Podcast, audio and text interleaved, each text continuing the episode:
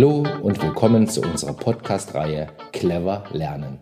Wir, das sind Franka und Jan, die sich während des Sozialfastens in Zeiten von Corona etwas überlegt haben, um unserem Sohn den Schulstoff auf interessante und abwechslungsreiche Art und Weise zu vermitteln. Daraus ist diese Podcast-Reihe entstanden. Und weil wir dachten, dass das vielleicht auch für andere Schulkinder interessant sein könnte, teilen wir unsere Podcasts gerne mit euch.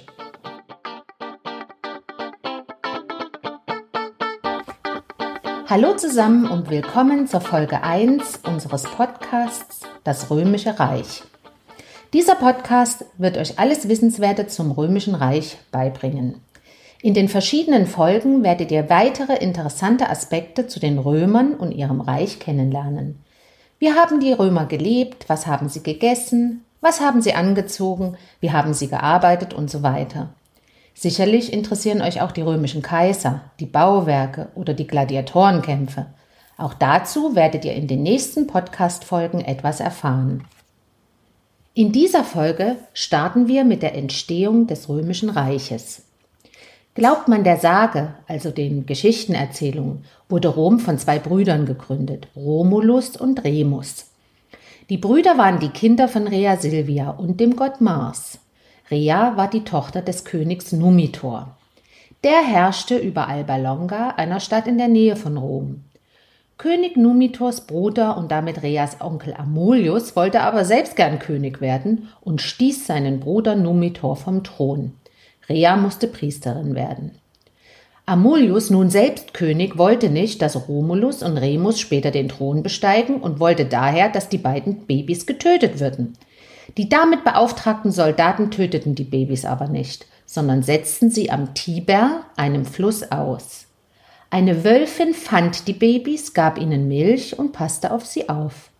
Später nahm ein Hirte namens Faustulus sie mit nach Hause und zog sie groß.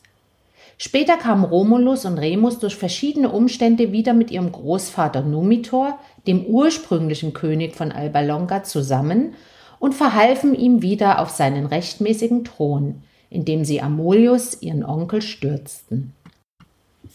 Als die beiden Brüder erwachsen waren, wollten sie eine neue Stadt gründen, und zwar an der Stelle, an der sie damals vom Hirten Faustulus gefunden worden waren. Jedoch gerieten sie in Streit. Sie konnten sich nicht einigen, welches der genaue Standort der neuen Stadt sein sollte. Außerdem machte sich Remus über die niedrige Stadtmauer lustig, die Romulus als Befestigung hatte errichten lassen. Er sprang darüber, um seinem Bruder zu zeigen, wie lächerlich niedrig sie sei. Daraufhin wurde Romulus so richtig sauer. Er war so wütend, dass er seinen Bruder erschlug. So wurde er zum ersten alleinigen König der neuen Stadt und auch ihr Namensgeber. Dies soll der Sage nach am 21. April 753 vor Christus gewesen sein. Tatsächlich war es wohl anders. Es gab am Fluss Tiber eine Furt, eine niedrige Stelle im Fluss, wo man ihn gut überqueren konnte. An solchen Stellen haben sich weltweit viele Städte entwickelt. An der Furt des Tiber gab es verschiedene Dörfer auf sieben Hügeln, von denen Kapitol und Palatin die bekanntesten sind. Die Dörfer wurden größer, breiteten sich aus und damit näherten sie sich den anderen Dörfern an. Langsam wuchsen sie zu einer Stadt zusammen. Die günstige Lage am Tiber war auch von Vorteil für die Stadt, weil sie somit sehr günstig an einem Schiffshandelsweg lag. Zur tatsächlichen Gründung Roms gibt es verschiedene Angaben. Sie liegen zwischen 814 und 728 vor Christus, meist jedoch um das Jahr 750 vor Christus. Später wurde das Jahr 753 v. Chr. als Beginn der römischen Zeitrechnung bestimmt.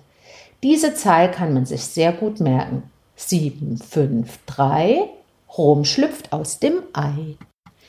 In ihren Anfängen war Rom noch nicht zu vergleichen mit der späteren Hauptstadt. Rom war eher als Siedlung zu bezeichnen. Aber es brauchte nur wenige Jahrhunderte, bis Rom zum Herz eines Imperiums wurde, in dem zu Spitzenzeiten mehr als 55 Millionen Menschen lebten. Auf dem Höhepunkt seiner Macht umfasste das römische Reich ein Viertel der damals bekannten Welt mit mehr als 50 Provinzen. Fast 1000 Jahre hielt die römische Herrschaft, bevor sie allmählich zerbröckelte. Davon erfahrt ihr im nächsten Podcast zum römischen Reich mehr.